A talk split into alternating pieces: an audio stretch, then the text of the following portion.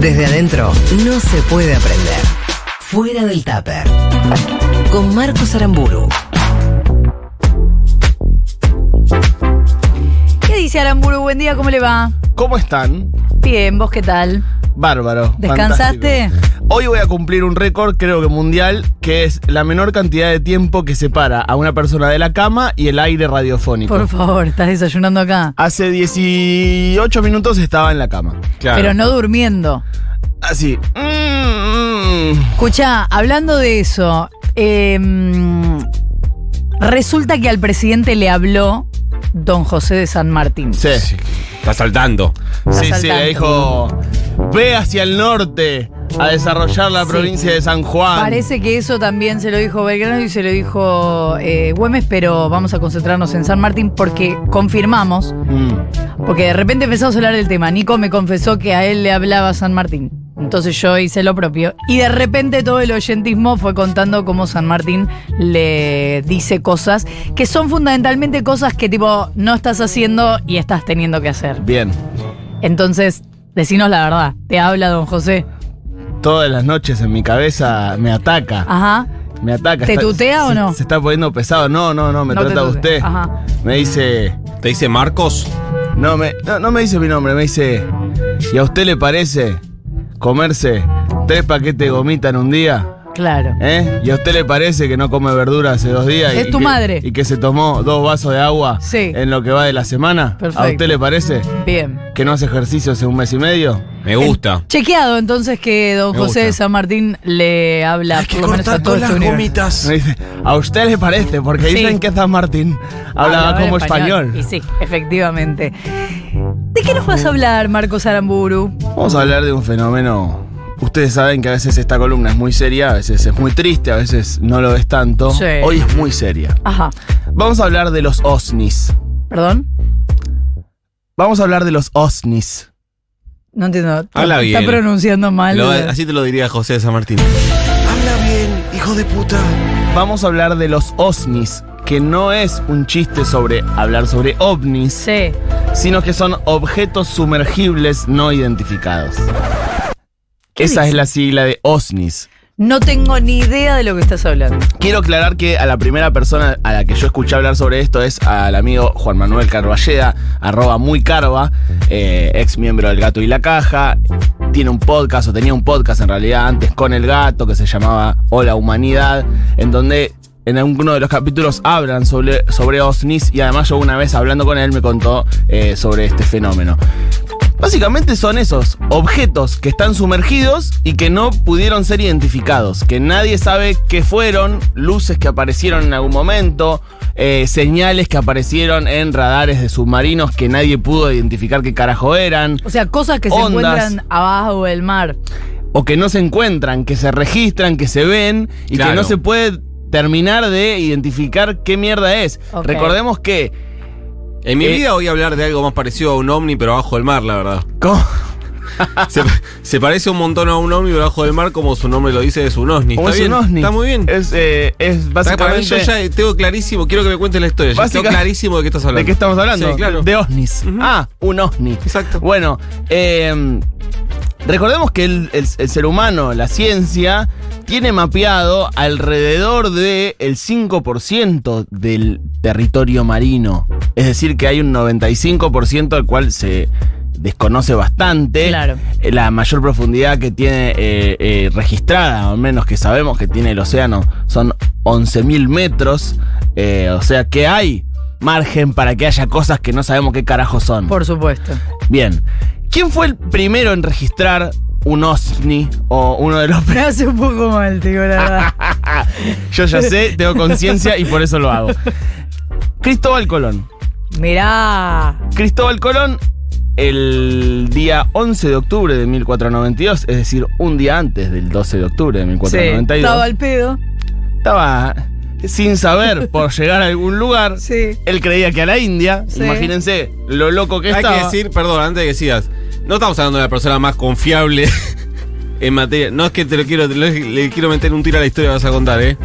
Pero digo, es una persona que está, era media floja en su tarea. Bueno, Colón vio un, des- un destello a la distancia y en sus anotaciones escribió: Creo que estamos llegando a la India. No, mentira.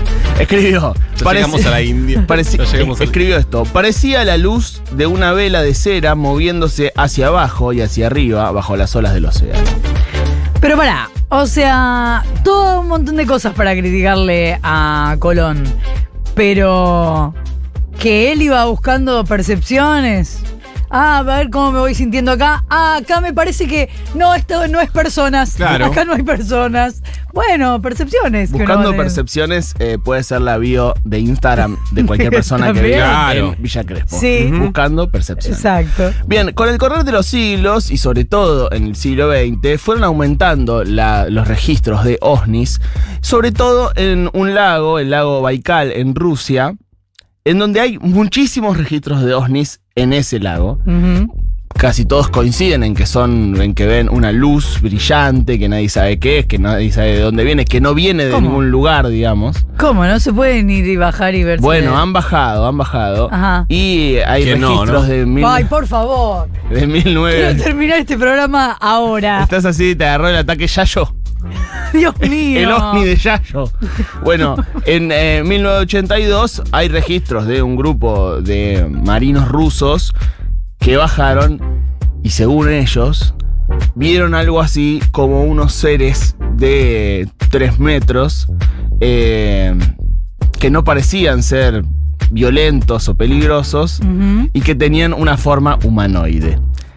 Esos son registros que desclasificaron los rusos hace un par de años. En 1960, sobre todo, hay varios eh, registros de oficiales que vieron luces abajo del agua. Tampoco da que bajen de pepa, o sea, avisemos más o menos las condiciones. No, y además es muy caro bajar, sobre todo en esa época y ahora también, muy caro bajar abajo, eh, tan profundo Claro. en el agua. Es casi más caro que ir al, al espacio, digamos. o Pero sea, me es igual de peligroso. Bueno, es muy peligroso, sí, sí, porque Por la eh, presión. presión que hay abajo es, es terrible. ¿Qué pasa en la Argentina? Tenemos registros de OSNIs en la Argentina. Ay, ay, ay. En la Argentina hubo un caso muy emblemático de, de OSNIs, en donde que movilizó a las Fuerzas Armadas, que hizo que se tiraran torpedos, eh, que haya eh, movimiento internacional, tapas de los diarios, etcétera, que fue en 1958, un par de semanas después de la asunción de Arturo Frondizi como presidente, detectan la onda de algo similar a un submarino, pero que no se podía identificar con ningún tipo de submarino, cerca de Puerto Nuevo, cerca de, por altura de Bahía Blanca, en el mar argentino, ¿no? Bueno, empiezan las investigaciones, nadie podía eh, identificar qué era, se procede a atacarlo. Es lo que uno haría, ¿no? Estoy aguantando todos los chistes de los bahienses que se me Primero, ocurren todos. un llamado no atendés, dos llamados no atendés, tercer llamado te comes un torpedo. corta, Corta. corta la chavo. se deja de aparecer esta señal y vuelve a aparecer en octubre de 1959, nuevamente avistado, un lo que sería un submarino de gran porte, porque eso detectaban las señales. Hay que tener en cuenta que son, eh, son- se detectan con sonares, que Claro. son con ondas de sonido, no, Eso no es que están sacando fotos, una imagen para, para, para- yo te digo, para que se entienda por qué se presumía que era un submarino, pero no se sabía, porque nadie sacó una foto. Exactamente. Todo esto deviene a que el 30 de enero de 1960 se arma un gran operativo militar, tapa de los diarios, qué carajo hay ahí, dónde está el submarino, quiénes son, teorías de que eran submarinos trayendo nazis, eh, teorías de que eran submarinos rusos, espías, eh, comunistas, y así, y así, y así. De hecho, ahí se empieza a usar en Argentina la palabra OSNI, objeto sumergible no identificado.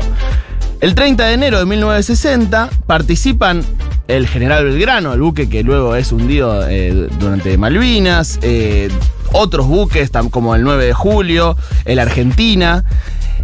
Y se monta un operativo que termina con 16 kilómetros de explosivos.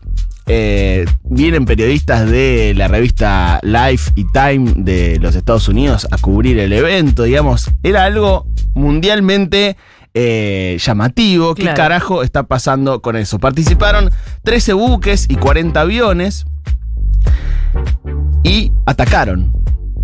Y lo que lo único que se encontraron fue una gran mancha de aceite en la superficie, porque nunca supieron si habían dado con el objetivo eh, o no. O sea, pero la mancha de aceite podría haber sido el resultado de eso. de los explosivos, podría haber sido que le dieron a- al objetivo, podría haber sido que le dieron a una gran cosa que nadie sabe qué era, digamos, nunca se pudo identificar qué carajo era. Mm. Lo mismo que cuando se habla con los que cuando se habla de ovnis, no necesariamente se está hablando de algo extraterrestre No, o claro, por alienígena. supuesto. Es algo que no se puede identificar. Sí. Cosas abajo del mar que no se pueden identificar. Álvaro Alzogaray, que era ministro de Hacienda en ese momento, que ya tenía problemas de inflación, no sé si le suena, dice, todo sube menos el submarino. Es decir, que era algo de política, de política nacional. Ajá. En la actualidad hay un investigador que se llama Carlos Ferguson, que si no me equivoco vive en el sur, no pude dar con él, pero que contabilizó hasta el 2019 nueve casos trascendentes en la provincia de Neuquén de OSNIs. El más importante fue en 1982 en el lago Lácar, eh, también en el lago San Martín de los Andes. Y son casos de luces, de cosas que no se terminan de, de identificar y que este hombre, por supuesto, como cualquier cristiano haría, rela- relaciona con alienígenas. Ajá. Es decir, que hay gran parte de la gente que tiene que ver o- con la investigación de OVNIs que los relaciona con alienígenas que viven abajo del agua. Bueno, por algo se llama así, si no le hubieran buscado otro nombre. en realidad la, la sigla es bastante... Es técnica. Es bastante técnica. Sí, está bien, pero la sigla po- mm, podría desvirtuarse un poco. O sea, eh, ¿es objeto volador no identificado o objeto submarino no identificado? Bien. Sumergible. Bueno, Las investigaciones en, en lo que es las profundidades del océano están avanzando. De hecho, en el 2018 se lanzó el Rob Hércules, que es una especie de dron submarino o algo así, robot submarino. Sí, como una Sí. sonda, digamos. Sí, sí, pero es un, es un objeto. Es un aparato, no es que metes no una es solo. No es solo. Y que va eh, barriendo y llegó hasta 4.000 metros. Lo más profundo que se llegó fue en el 2021, que bajaron como con una especie de cápsula gigante. ayer. A- sí, hace muy poquito. A 10.000 metros de profundidad. ¿Y qué encontraron? ¿Qué encontraron? Plástico.